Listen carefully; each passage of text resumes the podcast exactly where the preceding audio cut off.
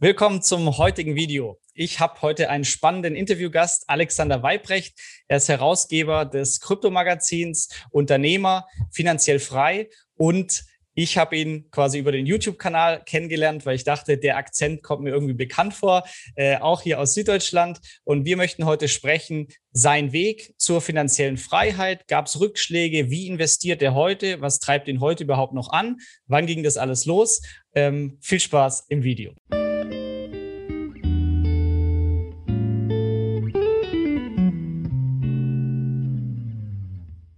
Herzlich willkommen, Alex. Danke, dass du dir die Zeit nimmst. Danke, freut mich auch sehr, dabei zu sein heute. Grüß cool. dich. Ja, ähm, genau. Dann würde ich sagen, ähm, starten wir mit der ersten Frage direkt einfach rein. Finanziell frei, das ist so ein Buzzword und wollen viele immer wissen. Wie war das bei dir? Ähm, seit wann hat oder hattest du das überhaupt jemals als Ziel? Und wie war denn so dein Werdegang von Kindheit an? War da Geld schon immer eine Rolle gespielt oder hat sich so ergeben? Vielleicht kannst du da kurz was zu dir sagen. Also dazu kann man vielleicht sagen, mein Verhältnis zu Geld war ähm, interessanterweise aus meiner Kindheit so geprägt, dass ich ähm, mehr auf, auf so kennst du vielleicht so Weinfeste bei uns in der Gegend mhm. und so, als ich ein Kind war, da habe ich irgendwie mich rumgerannt und während die meisten Kinder irgendwie im Karussell saßen, bin ich rumgerannt und habe die Pfandflaschen gesammelt und habe die abgegeben, weil mein äh, Vater hat damals in meiner Jugend so ein Büchlein gehabt, in dem er ein Konto für mich geführt hat und es gab eine Mark Zins pro Jahr. Mhm. Und äh, das war meine finanzielle Grundausbildung. Und ähm, mein Ziel war, als ich dann relativ jung war, ähm, also 13, 12, 13, meinen eigenen Computer mitzukaufen. Und so lernte ich zu sparen. Und die Geschichte ist deshalb so nett, weil ich damals dann äh, tatsächlich 2000 Mark gespart hatte mit, äh, mit Taschengeld und mhm. Pfandflaschen sammeln und so und ein bisschen Zeitungen austragen und dann äh, mein Vater mir dann tatsächlich den PC gekauft hat, aber erst den, das Geld rausgeholt hat an der Kasse, wo ich selber schon mit meinem Briefumschlag mit dem Geld dastand. Also man hat mir schon beigebracht von daheim aus, ähm, wie man so mit Geld umgeht. Ähm, mhm. Aber das Geld als solches war eigentlich immer nur Mittel zum Zweck. Das mhm. war vielleicht auch äh, eine der ersten wichtigsten äh, für mich ähm, Erkenntnisse, die mein Leben lang auch immer geprägt haben. Ich wollte immer was machen. Ich wollte unternehmerisch was machen. Das hat mich, ich hatte tolle Vorbilder in meinem Umfeld. Ähm, auch sehr viele Freunde, die unternehmerisch tätig waren, sind sehr jung mhm. und habe immer gesehen, man braucht schon auch Geld um gewisse Ziele zu erreichen. Ob man dafür, man muss ja erstmal ein Notebook haben als junger Mensch oder einen Computer in dem Zeitalter, als ich ähm, angefangen habe, eine IT-Firma zu gründen, damals mit 14, da war es noch nicht selbstverständlich, dass jeder Haushalt wirklich einen modernen PC zu Hause hatte. Ja, das muss man natürlich auch sagen. Das war vor über 22 Jahren. Ja. Krass. Das heißt, mit 14 ähm, ein Gewerbe angemeldet, als du noch in der Schule warst. Genau, ich habe tatsächlich noch die Gewerbeanmeldung mal vor einer Woche rausgeguckt und da steht eine, ist eine Unterschriftsbescheinigung von meinem Papa dabei damals mhm. noch, ähm, dass er bestätigt, dass er die äh, Haftung übernimmt für die, für die Gründung. Ja. Heute ist es ja gar nicht mehr so einfach, habe ich gehört. Heute muss man tatsächlich vor das Familiengericht und wenn man minderjährig ist, äh, sozusagen hier eine Bescheinigung vom Gericht einholen, um so eine Gewerbeanmeldung zu machen. Ja. Okay. Bei mir geht, ging es damals, vielleicht für die jüngeren Zuschauer interessant, bei mir ging es damals noch relativ einfach. Ja. Mhm. Ja, bei mir war es, glaube ich, erst 16, dann war es ähm, leichter. Weiß mhm. ich nicht, wie es heute ist. Okay, spannend. Das heißt, früh schon für Computer interessiert und auch unternehmerisch. Was hast du da gemacht? Was war dein erstes Gewerbe? Ja, mein erstes Gewerbe war tatsächlich äh, kurz vor Beginn meiner Ausbildung. Ich habe Webseiten programmiert schon, mhm. damals für eine Hausverwaltung und für unseren Judo-Club und mhm. ähm, für so, so kleinere Unternehmen in, in meinem privaten Umfeld, ähm, die dann gesagt haben, oh, wir bräuchten gerne eine Website. Und da habe ich mir das im Prinzip selbst angeeignet. Mhm. Und einen Vokabeltrainer für den Englischunterricht habe ich mir programmiert, um meine Note zu verbessern. Mhm. Und meine ersten Spiele, die ich mir nicht selber kaufen wollte, sondern mir selber programmieren wollte, habe ich mir auf Quick Basic damals selber programmiert. Das waren die technischen Einstiege ähm, in das Thema IT. Und mit, mit äh, 16 dann ungefähr gründete ich dann auch wirklich ein Hosting-Unternehmen. Also das ging dann relativ schnell vom Bedarf einer Webseite zu der Domain und der Webseite und dem, dem Speicherplatz und Backup. Und ähm, habe ich dann quasi begonnen, ein Web-Hosting-Unternehmen zu gründen, mhm. das ich dann ja auch 2017 verkauft habe, ähm, nach über 20 Jahren äh, mit mehreren 10.000 Kunden. Ja. Krass, okay. Und ähm, das heißt, du hast eine Ausbildung gemacht nach der Schule als Fachinformatiker oder? Korrekt, korrekt. Okay. Also ich habe mittlere Reife gemacht mhm. und habe dann eine Ausbildung als Fachinformatiker gemacht. Ich muss auch sagen, es war auch sehr von der Familie geprägt. Mhm. Äh, mein Vater hat immer gesagt, man muss, sollte was können, man was Praktisches können. Und ich war sowieso äh, IT begeistert. Und dann mhm. habe ich Anwendungsentwickler, für, also Fachinformatiker für Anwendungsentwicklung, also Softwareentwickler gelernt, mhm. drei Jahre. Und mein Ausbilder hat dann gesagt, er bringt mich um, wenn ich nicht noch Abitur mache, weil er mhm. ist der Meinung, ich sollte das machen.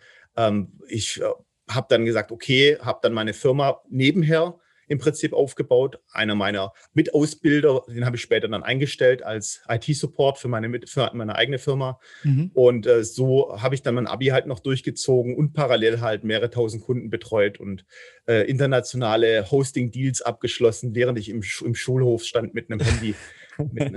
das, so hat es halt in der Jugend begonnen, ja. Ja, okay. Und ähm, was war dein Ziel? Also Abitur ist ja quasi auch nur Mittel zum Zweck, weil du noch studieren wolltest oder was war deine Motivation?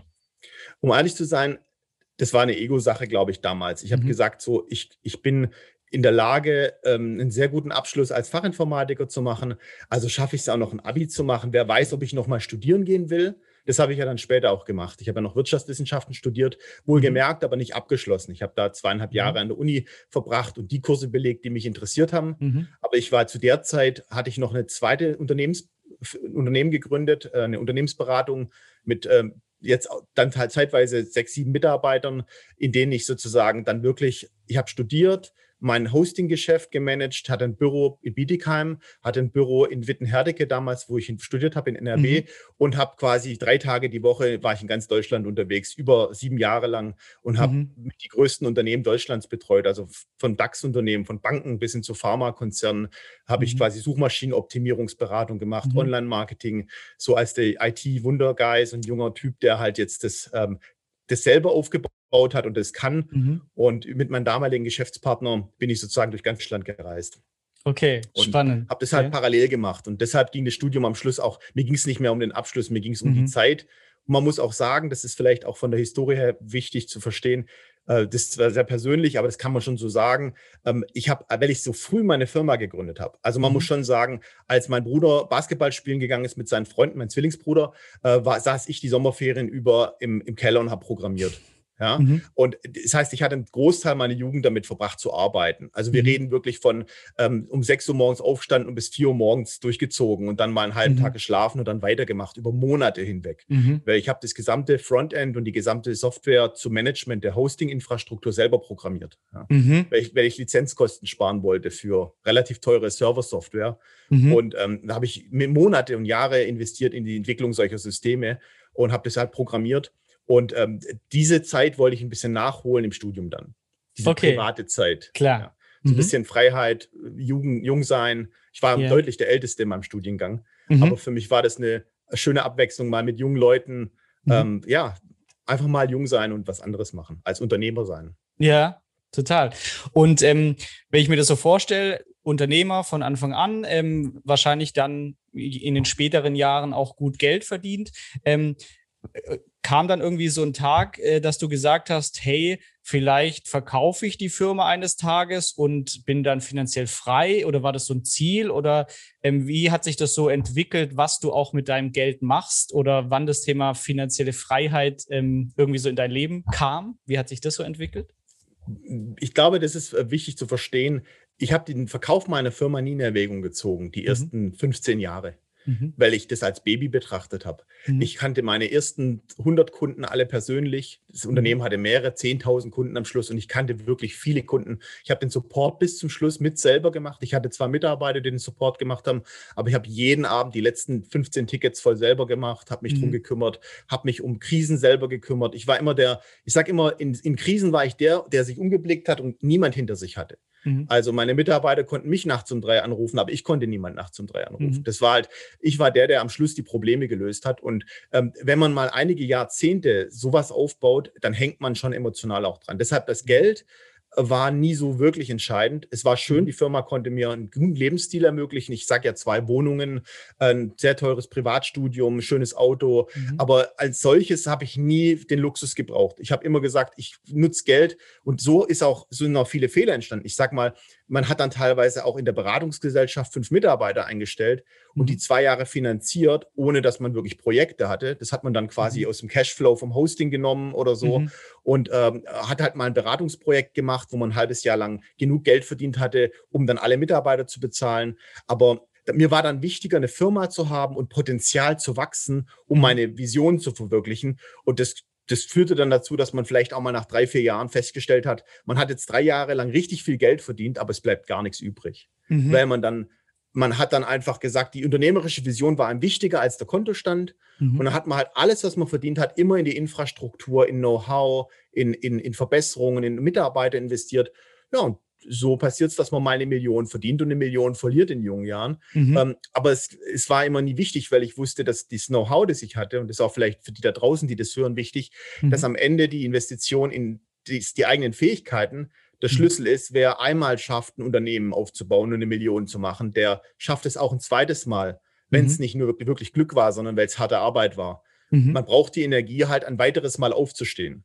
Mhm. Ich denke, das widerspiegelt auch die meisten Geschichten von erfolgreichen Leuten, die sagen, es ging nicht darum, wie oft ich äh, Erfolg hatte, sondern wie oft ich gescheitert bin und wieder aufgestanden. Mhm. Und da kann ich sagen, das kann ich 100 Prozent bestätigen. Ich würde sagen, 60 äh, Prozent aller Projekte, die ich gemacht habe, haben nicht funktioniert. 70 Prozent vielleicht sogar. Mhm. Ähm, es geht um die 30 Prozent, die geklappt haben, auf die man dann aufgebaut hat. Mhm. Ja.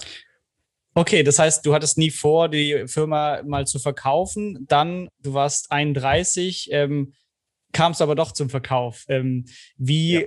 wie lief das ab oder nur das ähm, ganz grob? Ähm, quasi, du hattest es weiterhin nicht vor, aber hast ein Angebot bekommen oder wie ja, so hast es, du dich? Na, es war schon so. Ich hatte dann, ja. nach, ich hatte dann nach so vielen Jahren dieses Kundensupport-Thema, die Verantwortung, mhm.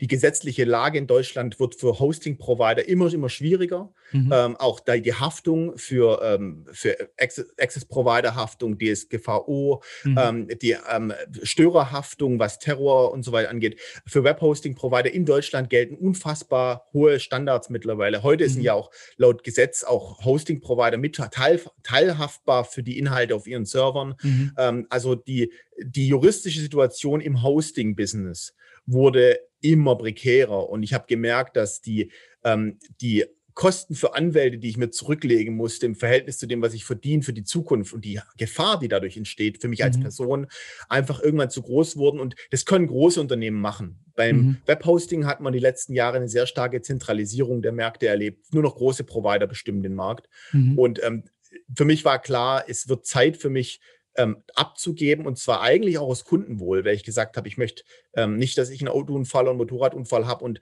es ist niemand da, der sich um mehrere 10.000 Kunden kümmert, mhm. äh, wenn, wenn dann irgendwas ist. Es hing nicht sehr viel an mir und ich habe mhm. gemerkt, dass ich zwei Wege, das war auch vielleicht interessant unternehmerisch, ich hatte zwei Entscheidungen, äh, zwei Wege zu gehen.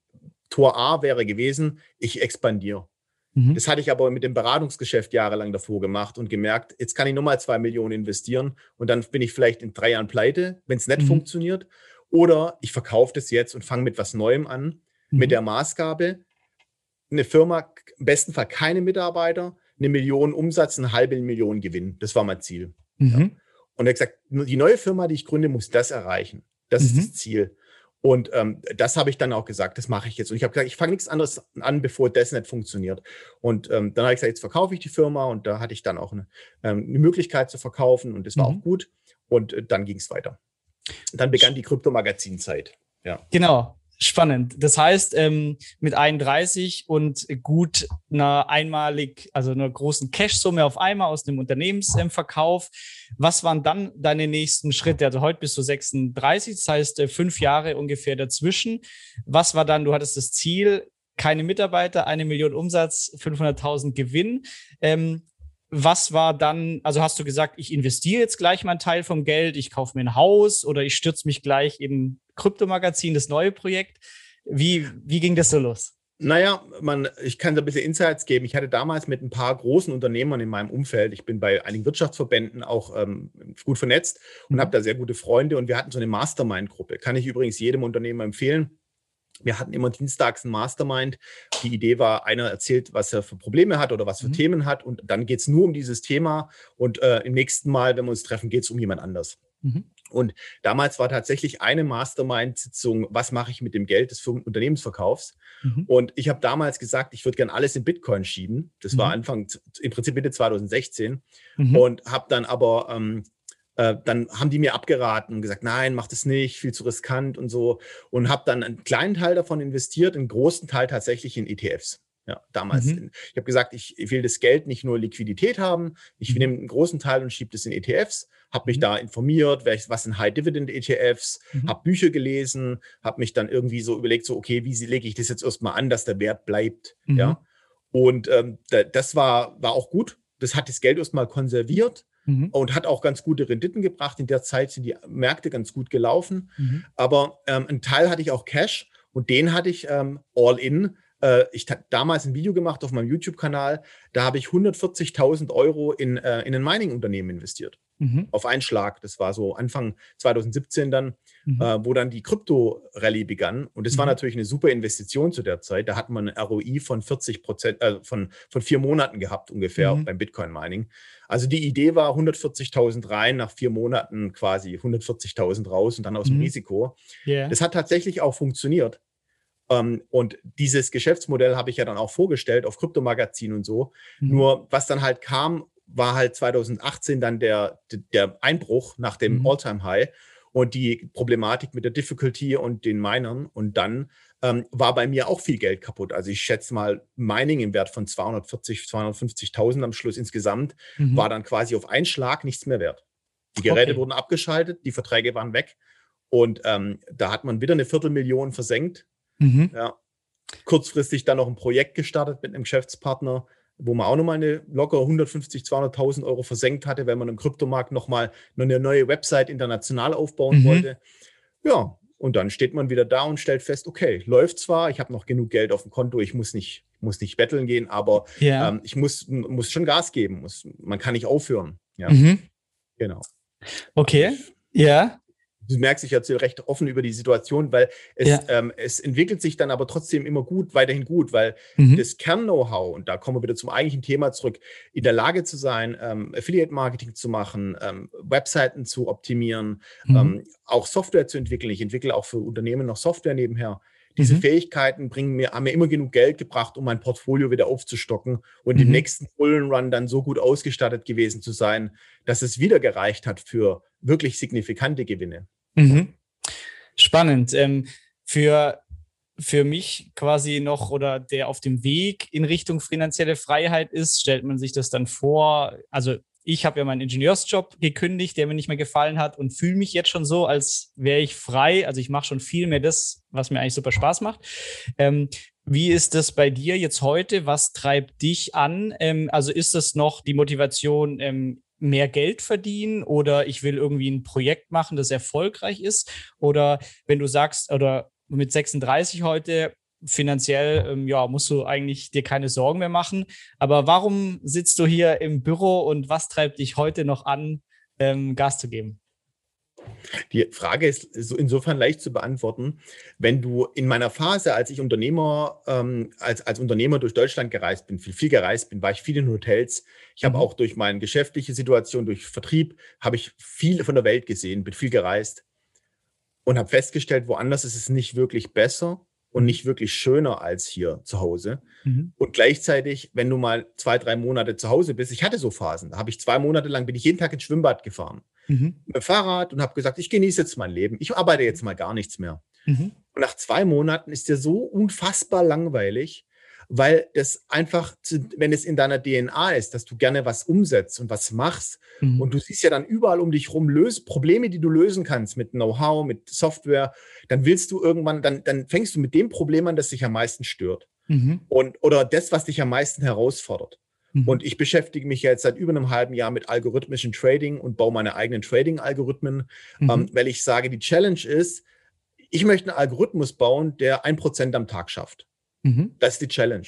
Und da bin ich wirklich nah dran. Das Ding, da entwickle ich seit zwei Jahren dran. Ich habe kürzlich einen Screenshot gesehen, wieder von meinem, auf meinem Handy, wo ich ein Foto gemacht habe von den ersten Skizzen. Vor über mhm. zwei Jahren habe ich begonnen, einen Trading-Algorithmus zu entwickeln, der das auch schafft. Mhm. Ähm, natürlich mit entsprechendem Risiko oder mit Strategien. Es ist nicht nur der Algorithmus, sondern es ist eine gesamte Kapitalstrategie, die dahinter steht. Mhm. Aber das ist für mich eine Challenge. Und da geht es nicht ums Geld im Sinne von, dass ich noch mehr Geld habe, sondern es geht darum, das zu schaffen. Mhm. Das ist die Challenge, die ich mir halt setze. Ja. ja. Und also, ähm, das ist es halt. Mhm. Ja, äh, quasi der innere Spieltrieb ähm, und möchte, möchte was umsetzen. Es wäre ja langweilig, was anderes. Also ich sage mal, nur ja. da sitzen am Strand wäre doch super langweilig, oder? Zwei also Wochen also, cool und dann ist langweilig. Ja, genau. Voll. Richtig. Okay, ähm, wenn man jetzt noch eine Finanzfrage ganz konkret macht, wenn man heute auf dein Vermögen von oben schaut, kannst ja. du grob was zur Aufteilung sagen? Ähm, Immobilie, Aktie, Krypto, wie das sich grob, so die größten Posten vielleicht? Ja, ich würde sagen, ähm, ich habe da, also der größte Punkt ist tatsächlich gerade Immobilie bei mir, mhm. weil ich äh, ohne Kredit ähm, eine Immobilie mir geholt habe. Die eigengenutzte, ist, in der du ja, lebst. Genau, richtig. Das ist was, da sagen ja viele ähm, Finanzgurus, das sollte man nicht machen, am besten mhm. hebeln durch Kredit und so. Ähm, das kann man machen. Ich, ähm, mhm. das liegt aber in meiner, meinem konservativen Elternhaus, was Finanzen angeht, mhm. ähm, wo man mit dem ein, ein, eine Mark äh, Zins gehandelt, gehandhabt hat. Ähm, ich habe gesagt, ich will keine Schulden haben. Und ich habe noch nie einen Kredit bei einer Bank gebraucht mein mhm. ganzes Leben noch nicht. Trotz. Mitarbeitern, trotz großen Investitionen. Ich habe immer gesagt, ich kaufe nur das, was ich mir leisten kann. Mhm. Ob das jetzt die finanziell klügste Entscheidung ist, weiß ich nicht. Ich kann nur sagen, ich möchte in einem Haus sein, bei dem ich nicht das Gefühl habe, das Haus wird zur Belastung. Da lebe ich lieber in einer kleineren Wohnung. Mhm. Ja?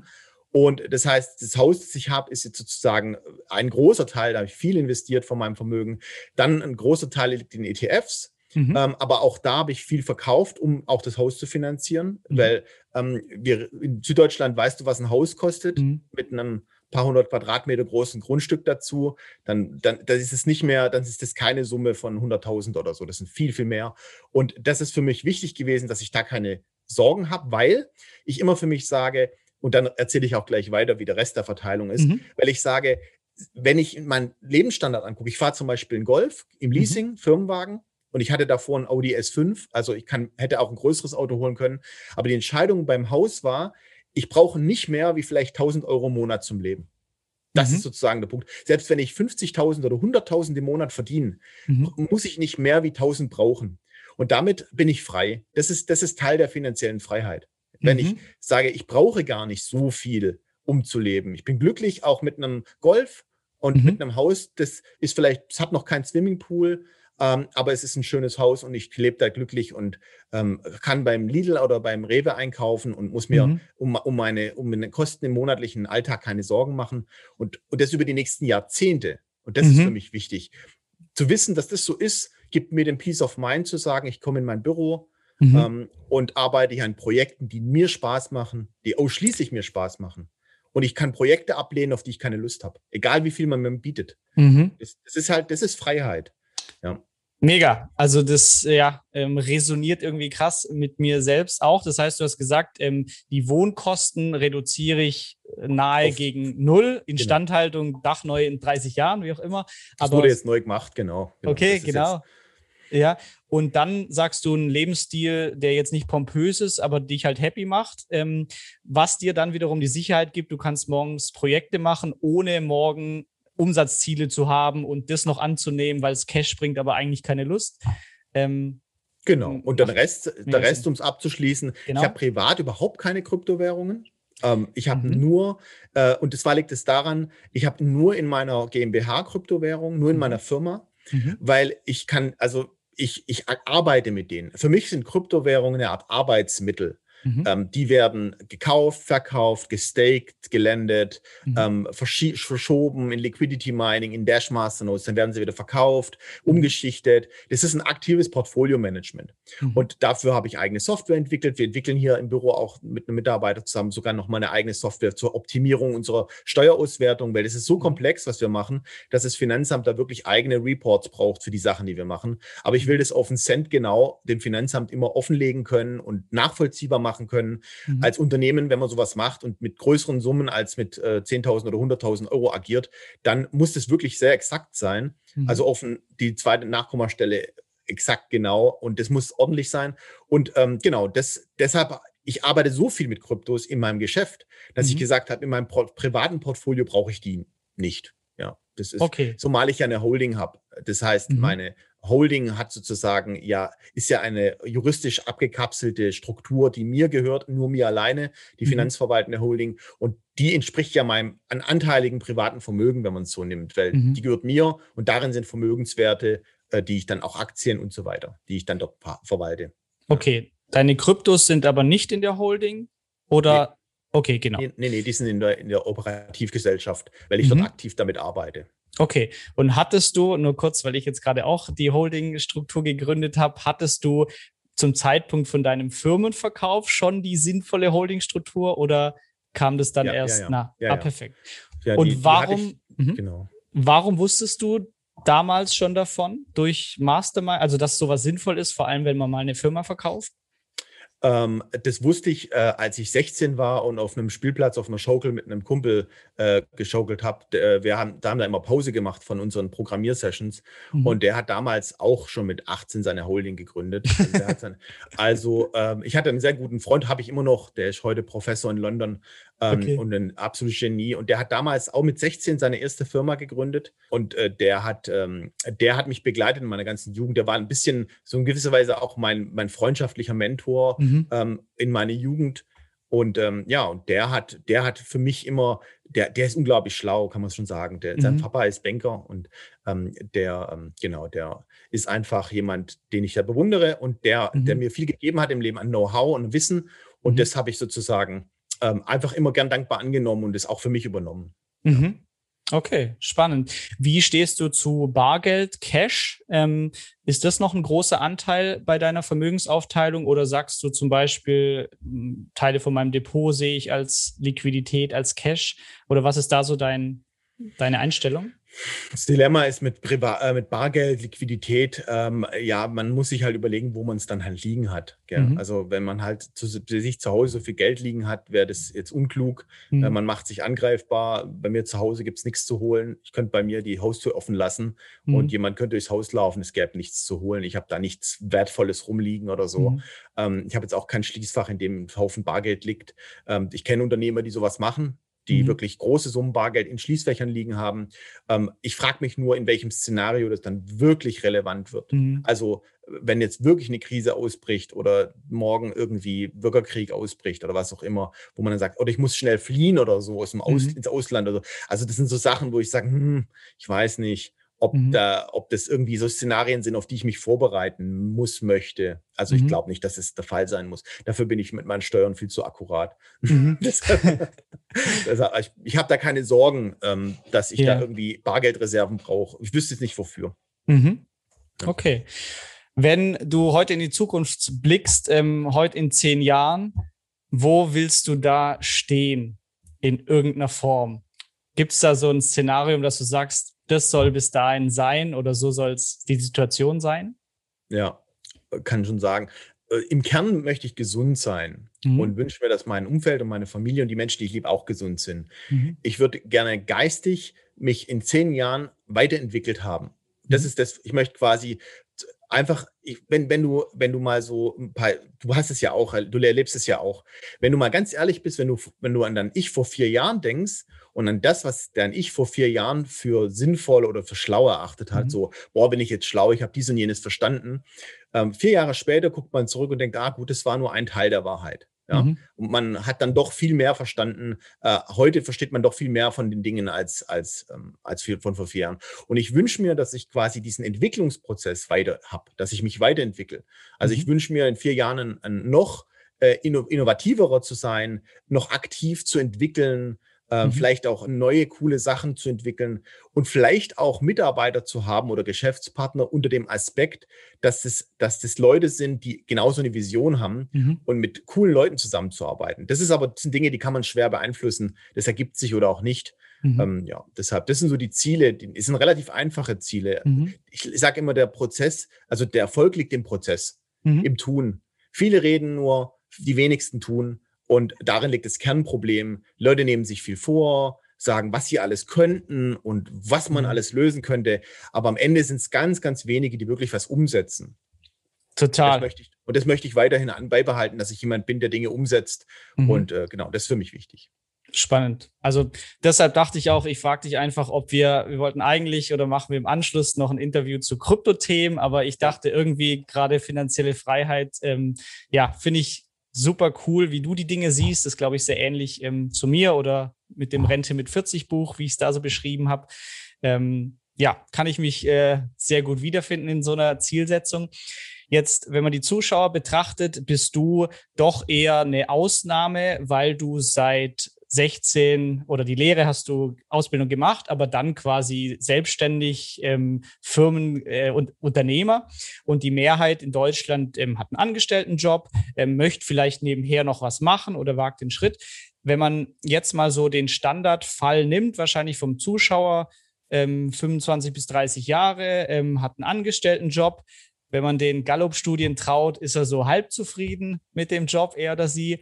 Ähm, wenn er jetzt das Ziel, oder sie das Ziel hat, auch finanzielle Freiheit zu erreichen, unabhängiger zu werden, was oder hast du einen Ratschlag an diese Person, die jetzt wahrscheinlich sicher nicht von heute auf morgen die Zelte abbricht und ähm, programmieren lernt, aber so aus deiner Sicht, vielleicht kannst du dich da rein versetzen in einen Angestellten, um da in Richtung finanzieller Freiheit voranzukommen?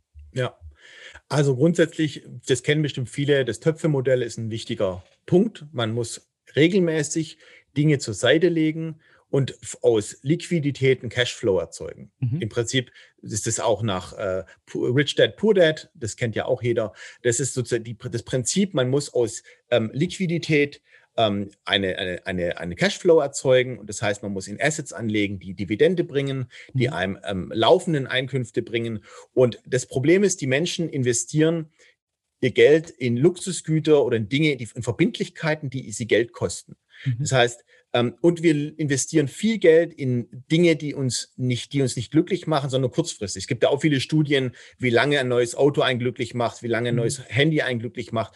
Und sich mal davon zu lösen, dass man immer alles haben muss und alles neu sein muss. Muss die Wohnung fünf Zimmer haben, reichen auch drei.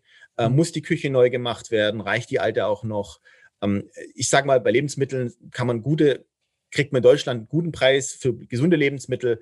Aber ähm, ich sage mal, bei so Dingen wie im Handy, reicht das iPhone dieses Jahr noch oder muss man neues kaufen? Also der erste Schritt ist beim finanziellen Freiheit, meiner Meinung nach, und vielleicht liege ich da falsch, ich ist halt mein Weg, mhm. ähm, ist aus meiner Sicht das Thema, ähm, des, den Luxus, den man vermeintlich braucht, zu hinterfragen. Mhm. Im ersten Schritt.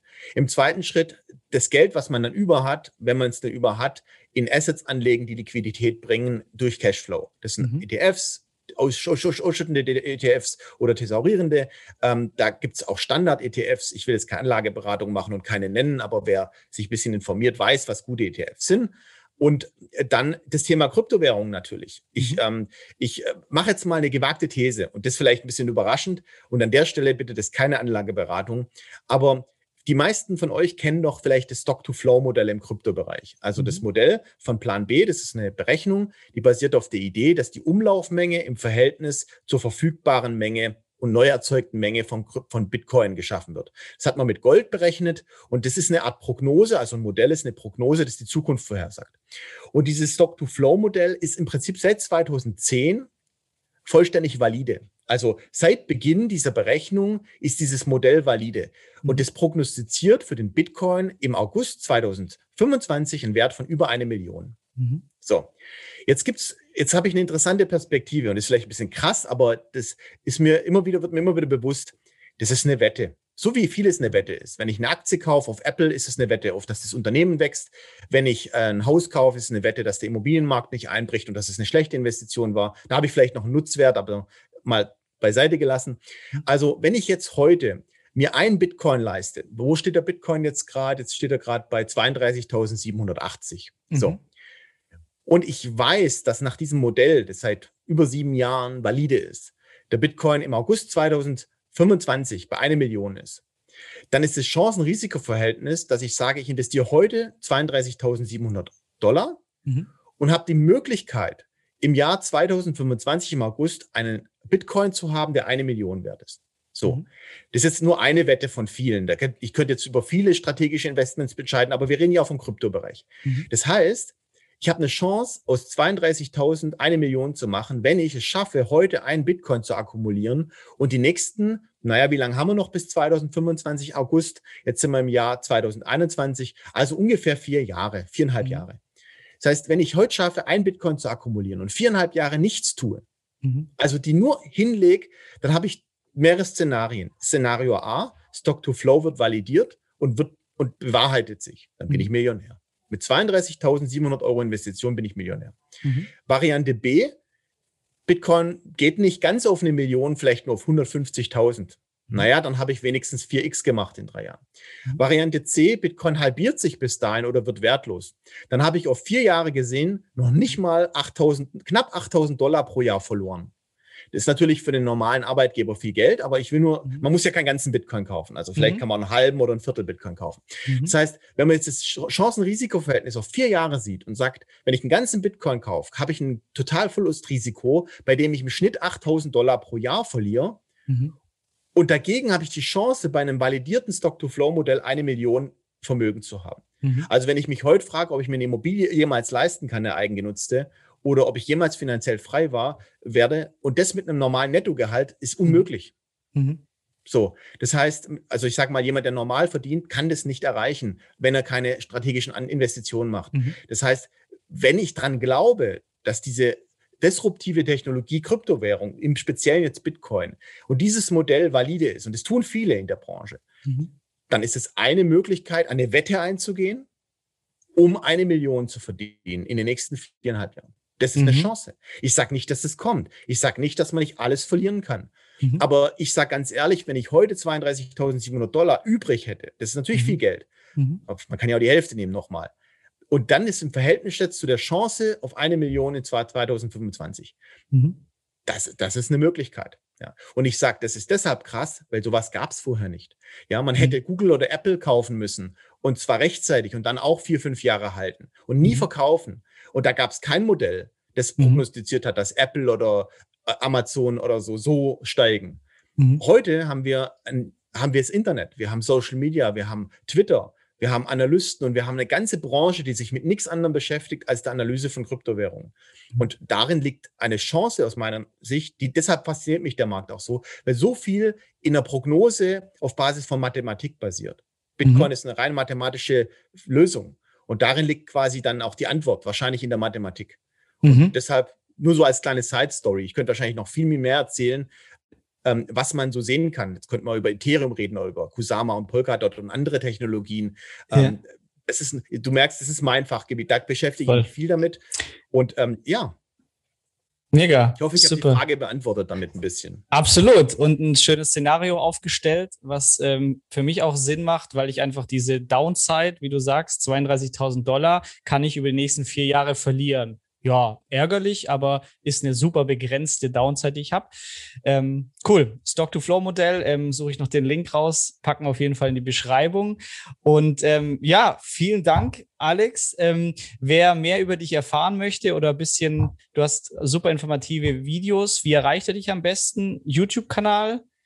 Ja, also auf www.kryptomagazin.de einfach Google eingeben. Mhm. Äh, wir haben dort die Videos verlinkt unter dem äh, Kategorie Lernen. Ich habe eine eigene Akademie, kostenlos. Alles bei mir ist kostenlos. Äh, da kann man dann irgendwie so, so 18 Kurse angucken, Videokurse, wo ich erkläre, wie Kryptowährungen funktionieren, mhm. was sind verschiedene Strategien, die man anwenden kann, wie ein Sparplan eingerichtet wird. So die Grundlagen halt, ähm, die man halt mhm. braucht, um mal in den Kryptomarkt reinzukommen. Ähm, und das findet man alles auf kryptomagazin.de oder auf YouTube unter Kryptomagazin. Genau. Super. Dann vielen Dank und bis vielen zum Dank. nächsten Mal. Ciao. Ja. Danke, dass du bei dieser Podcast-Folge dabei warst. Du konntest was mitnehmen. Leite ihn gern an deine Freunde weiter, die mit dir Vermögen aufbauen wollen. Geteilte Freude ist doppelte Freude. Alle wichtigen Links der Folge findest du in den Show Notes. Wenn du den Geldschnurrbart Podcast aktiv mitgestalten möchtest, verlinke @geldschnurrbart auf Instagram und stell uns deine Frage. Vielleicht ist sie dann schon bald Thema in einer neuen Folge. Ansonsten hilft uns jede Bewertung auf iTunes oder Spotify. Vielen Dank dafür. Auf dass unser Vermögen und unsere Zufriedenheit weiter wachsen. Bis zum nächsten Mal, dein Geldschnupp.